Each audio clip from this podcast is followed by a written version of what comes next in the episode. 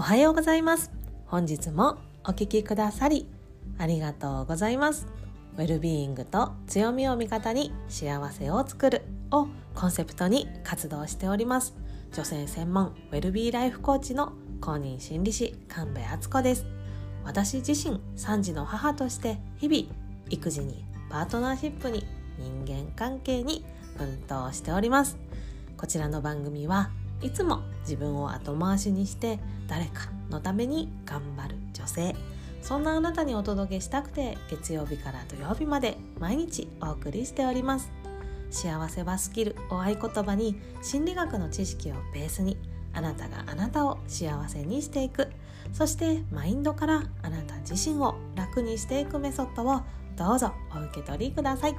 ぜひ番組をフォローして耳から幸せを底上げするスキルを一緒に高めてくださいね。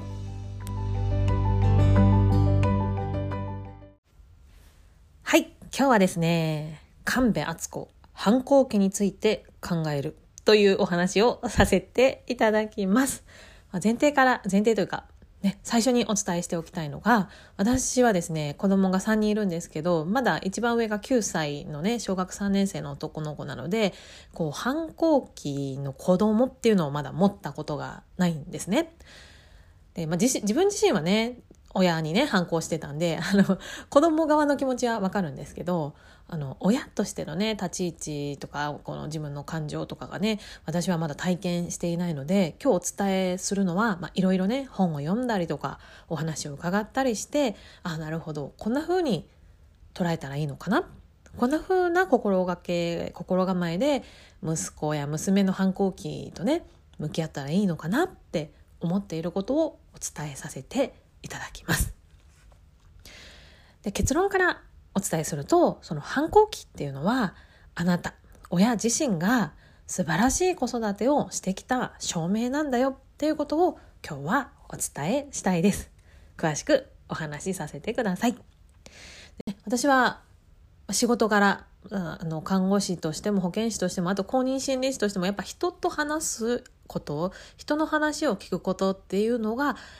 仕事の大部分をね、占めているので、こう、いろんな方のね、お悩みを伺ったりとか、いろいろね、解決策について一緒にお話しさせてもらったりってすることが本当に長くあったんですけど、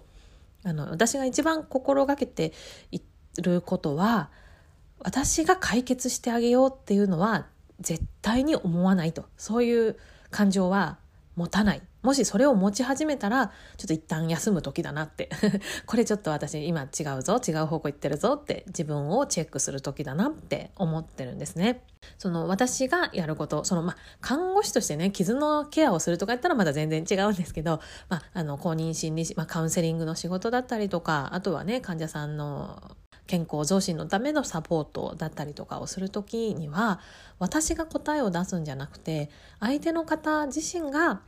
解決していけるように答えを出していけるようにサポートするのが私の仕事だっていうふうに思っているんですね。なのでこうお悩みを抱えてねいらっしゃった時には私が解決策を見つけるのよじゃなくてこの方がその本当に心から元気になって自分で解決できるようになるにはどうしたらいいかなっていうのをすごく一番に考えるようにしてます。でね、その元気になるっていうのはこう大きな声ではしゃいだりとかねすごく朝から晩まで活発に動き回ってるとか、そういうことじゃなくて、こう自分の周りに起こったいろんなことに対して自分の気持ちっていうのを本当に大切にして、自分らしく対応できること、これが元気になること、元気であることだと思っております。で、そのじゃあ自分らしい対応って何？っていうとそれはもう嫌だなって思ったらその嫌だって思ってる自分を受け止めてその自分のね思い気持ちに従ってそのことにどう対応するかを考えて動くことだと思うんですね。つまり自分の気持ちを大事にしてこうねこの人が言ったからとかあの人が言ったからとかじゃなくて自分がどうしたいのか自分は今こういう思いを抱いていてそれを受けてこっちの行動を取ろうとかね自分で決めていくことができるそれがその人らしい対応の仕方だと思うのでいやこれが絶対一番早くて一番いいですよって人から言われたとしてもそこに自分の気持ちが乗らないのであればそれは自分らしい対応ではないわけですよね。で実はこの自分らしい対応が取れる人ってどんな人かっていうと幼い頃から親と自由におしゃべりすることができた人らしいんですよ。そうその幼い頃からね親とこういろんな意見を交換し合ってその親からねすごく抑圧的に育てられたとかじゃなくて自分の気持ちもちゃんと聞いてもらえて自分の考えも聞いてもらえたそういう親子関係を作ってくることができた人っていうのはそういう自分らしい対応っていうのができる傾向が高いんだそうです。やっぱそうですよね。その自分が感じた感情をね、全て親から否定されてね、こうしとけばいいのよみたいに言われてたら、自分で考えて自分で行動するっていう習慣、力が身につかないですよね。でもそうやって親と自由にね会話をすることができる子っていうのは自分の気持ちを大切にしながら自分で行動を決めていく力がどんどんどんどん身についていってるわけです。でねあの反抗期ね 来ると思うんですけどそうねやっぱそういう風に自分で考えて自分で行動できる子っていうのはやっぱり世の中のねいろんな矛盾とか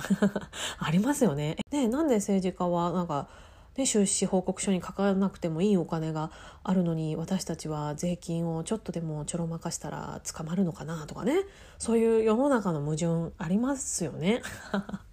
とねちょっと風刺っぽく言ってみましたけれども ずれてたらごめんなさい。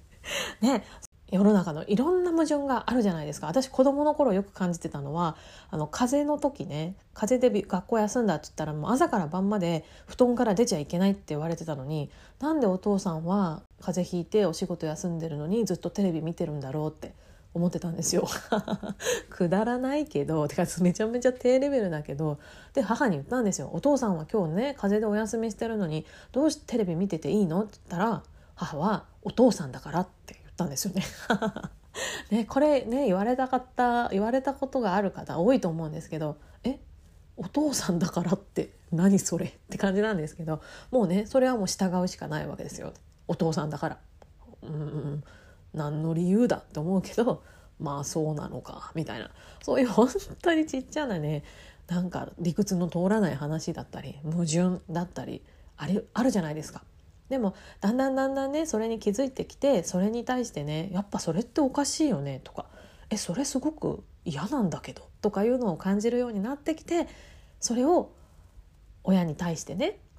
とかまあ身近な保護者、ね、おじいちゃんおばあちゃんかもしれないけれどもそういう人たちにこう出すっていうのが反抗期ですよね。つまりそれって受け止めてもらえるって思うから言えるわけなんですよ。私これすっごく今でも覚えてるんですけど自分が反抗期の時に「うるせえクソ親父」あ間違えた「うるせえハゲ親父」って言ってみたことあるんですよね。言ってみたの中学生の頃。そしたらめちゃくちゃ怒られると思って言ったら父が怒らなかったんですよその時。それで私あ受け止めてもらえるんだってこれ怒られないんだ否定されないんだあ受け止めてもらえるんだと思ってすごくなんか安心したんですよね。でなんか不思議な感覚なんですけど今でもそれすっごい覚えてて「うるさいハゲ親父」ってドキドキしながら言ったら父が何にも言わずになんならこうヘラヘラヘラヘラ笑ってもなかったんですけどね別になんかすごい睨みつけられたとかそういうこともなくてもうなんかあ受け入れてもらったっって思ったんですよ まあ実際ねハゲてたんで まあねでおじおじさんだったんで、まあ、ハゲ親父ではあるんですけど ね、あの私すごく安心したわけです。あお父さんはちゃんと私のこと受けてれこんなひどいこと言ってもお父さん受け入れてくれるんだと思ったらなんかねほんと絵も言われぬ安心感をねあの時感じました。で私自身はね先ほどもお伝えした通りまだね反抗期の子供っていうのがいないのででなんか時々ね最近なんか変なこと言ってきますけどそれも「え？とか言って 言ったらスッて あのね言葉を引っ込めるぐらいのね 感じなんで本当のね激しい反抗期の渦中にいらっしゃる方のお気持ちを考えたらもしかしたら今日私がお伝えすることはね机上の空論っていうかなんかもう理想論だよねっていうふうにお伝届いてしまうかもしれないんですけれどもでもそうやってお子さんがそのね親に反抗できるっていうのはもちろんまずそのいろんな感情を出してもいいって思える関係をね10年以上かけて作ってこられたあなたの素晴らしさの結果なんだよっていうのはねお伝えしたいなと思います。そうやってこう社会の矛盾だったりとかこう今まではみんなと同じがいいとかみんなと同じようにしてればいいって思ってたところから私はこうだとか私らしさってこうだっていうふうに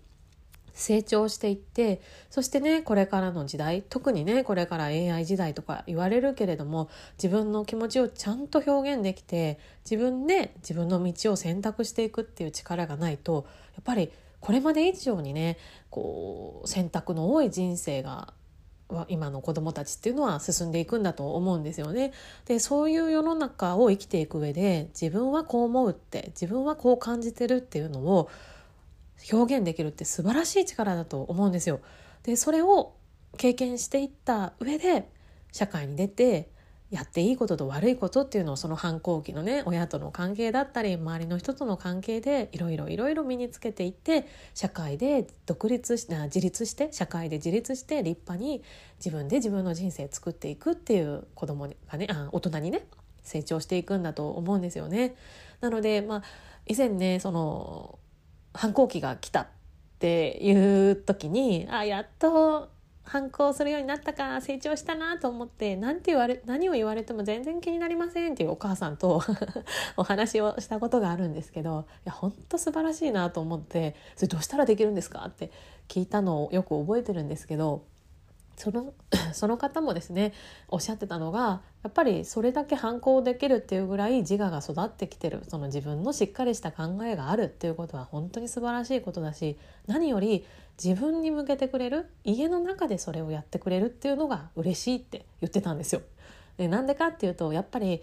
こうね抑圧されて育った子供とか親との関係がちょっとね満たされないまま愛情不足で満たされないまま育ってきた子っていうのは親の前ではめちゃくちゃいい子なのに外に出て悪いこと悪いことっていうか、まあ、社会的にこう良しとされないことをする傾向が強い風になってしまうらしいんですよね。やっぱ一番身近で安心できる相手にだからこそその自分の強い気持ちだったり不満っていうのを表現できるわけだからやっぱりね確かにひどいこと言われたりとか無視されたりするともちろん傷つくしあああんなに可愛かったのにとかもうお腹に戻したいとかね 思うっておっしゃってはいたんですけどでもこれを今私に向けてくれてるってことは私には言っていいって私に対する信頼があるからこうやって向けてくれてるんだって思ったらまあ必要な通過儀礼なのかなと思って今は乗り越えることができてますってその方はおっしゃっておりました。でまあ、だからってね僕ぜあのおっしゃってたのは全部が全部ね真面目に受け止めたら傷つくから ああまた言ってるなみたいなあ怒ってんだなとかあやなことあったんだなとかああるよねあるよねとか言ってあのできるだけね受け止めはするけどさらっと流してそして自分に優しくするっておっしゃってました 子供が優しくしてくれない分自分で自分に優しくしてますってなんかね美味しいもの食べたりとかこうねリラックスする時間をね自分であえて作ってみたりとかちょっとね平日の半休取ってねあの映画館に行ってみたりとかねそんな風にしてできるだけ自分をね大事にする時間を取るようにしてますっておっしゃってました。ね、反抗期はいつかは終わるしその反抗期を乗り越えて子供っていうのはそのその子らしさ一人一人顔が違うように一人一人考え方もね違っていくわけだからその過程を今苦しみながらその反抗期の子供自身もね苦しいからそれを応援したいなと思ってサポートしてるっていうふうにおっしゃっておりました。なかなかね私がその時になった時にその域まで到達できるかっていうと、まあ、まだまだちょっとね不安は あるんですけれどもでもねやっぱりそれを聞いて私が感じたのはあ息子の反抗期は私に向かったらいいなと私の家の中で反抗期がね起こればいいなというのはちょっと思っております。で自分には反抗しなくて外でねいろんな人にねをね傷つけたりとかするよりかはずっといいよななんて思っております。とね、今その反抗期のね、渦中にあって、すごく大変な思いをしてる方がね、今日の放送を聞いてくださっていたとしたら、もしかしたらね、もうそんなね、そんなもんじゃないわよと。あんた舐めてんじゃないわよ、みたいな お気持ちにね、なられているかもしれません。もしね、不快な気持ちをさせていたら本当に申し訳ないと思うんですけれども、でも本当に心に残しておいてもらえるのであれば、そのね、お子さんの反抗期っていうのは、あなた自身がですね、お子さんの気持ちを大事にしながら育ててきた結果、だから、あなたにならそれをぶつけてもいいって受け止めてもらえるっていうことだから、それはぜひね、これまでのあなた自身の子育てが素晴らしいものだったっていうね、証だと思って受け止めてもらえたらなと思います。とね、本当にまだ自分が経験してないことをですね、ちょっと偉そうに語らせていただきましたが、本日は神戸敦子反抗期について考えるというお話でした。結論としては繰り返しになりますが、お子さんの反抗期、それはあなたがたっぷりの愛情を注いで、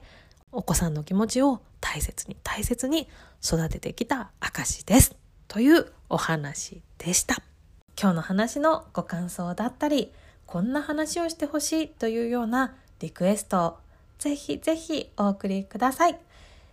公式 LINE もしくはメールでお送りいただけると大変嬉しいです。送り先はこの番組概要欄に URL 貼っておりますので、ぜひぜひそちらからお手続きください。今なら公式 LINE と公式メルマガにご登録いただいた方に無料のオンラインセッションをプレゼントしております。そちらの方もぜひぜひご検討くださいね。